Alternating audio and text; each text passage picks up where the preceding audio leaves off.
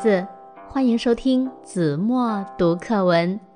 今天我要为大家读的是五年级上册第二十五课《李时珍》。李时珍是明朝伟大的医药学家，他家世代行医，父亲给穷人看病，常常不收诊费。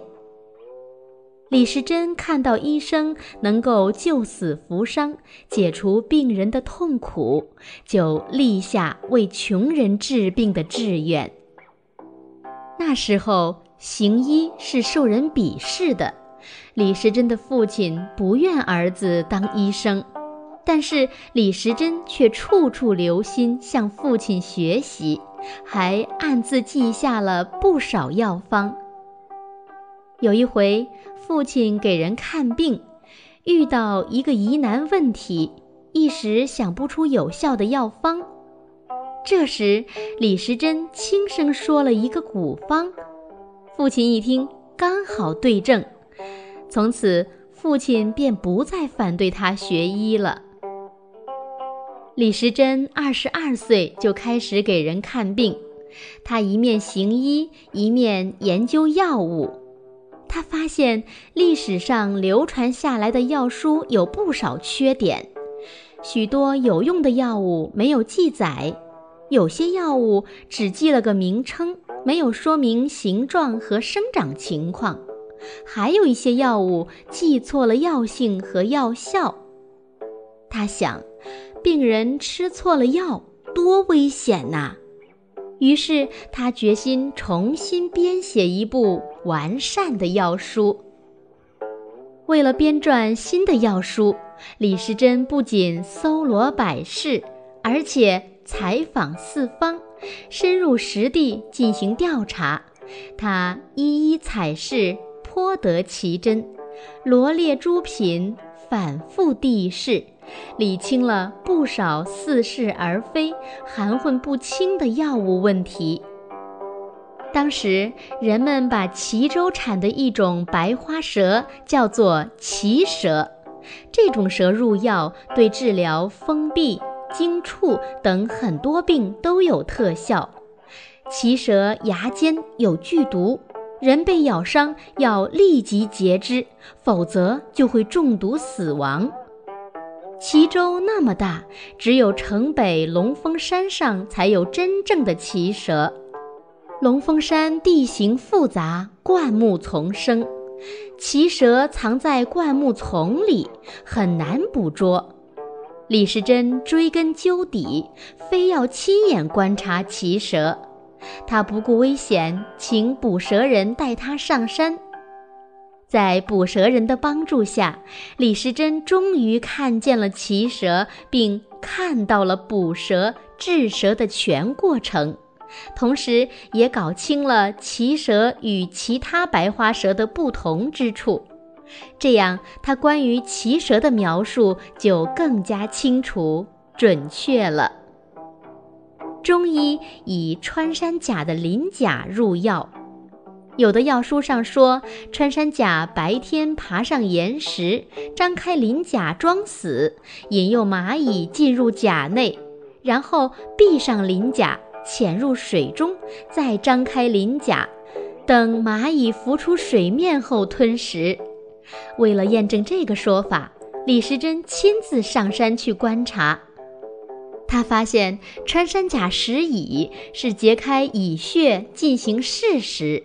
而不是诱蚁入甲下水吞食，这样李时珍弄清楚了穿山甲吃蚂蚁的真相，纠正了前人的错误说法。李时珍认为，使用药物是人命关天的大事，不能有半点马虎。一些拿不准的问题，他总要通过实验得出可靠的结论。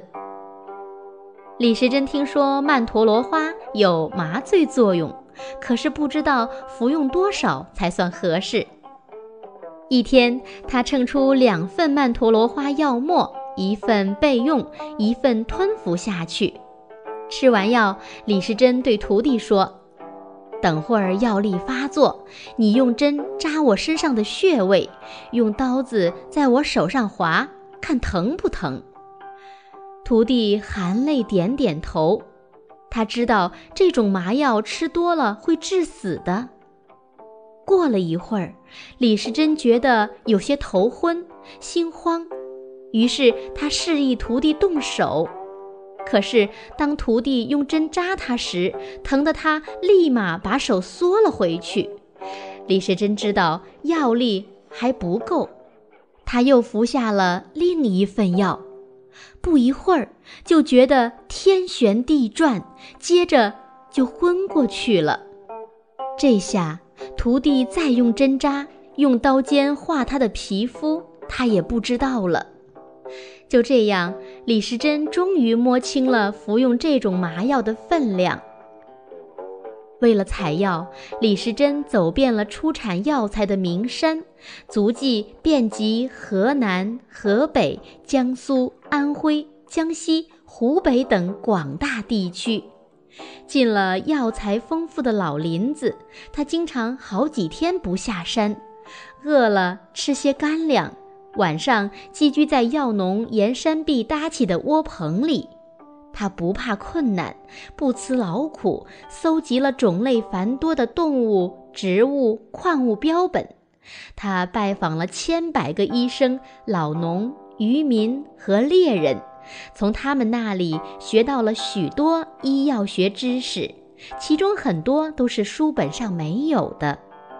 经过二十七年的努力，凝结着李时珍一生心血的巨著《本草纲目》终于写成了。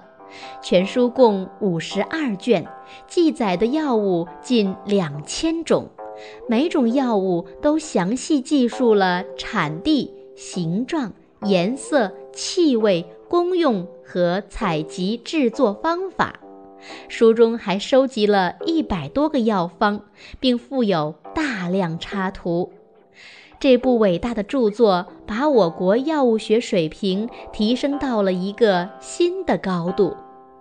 后来，《本草纲目》被译成多种文字，直至今天仍享誉世界。好了，孩子。感谢您收听子墨读课文，我们下期节目再见。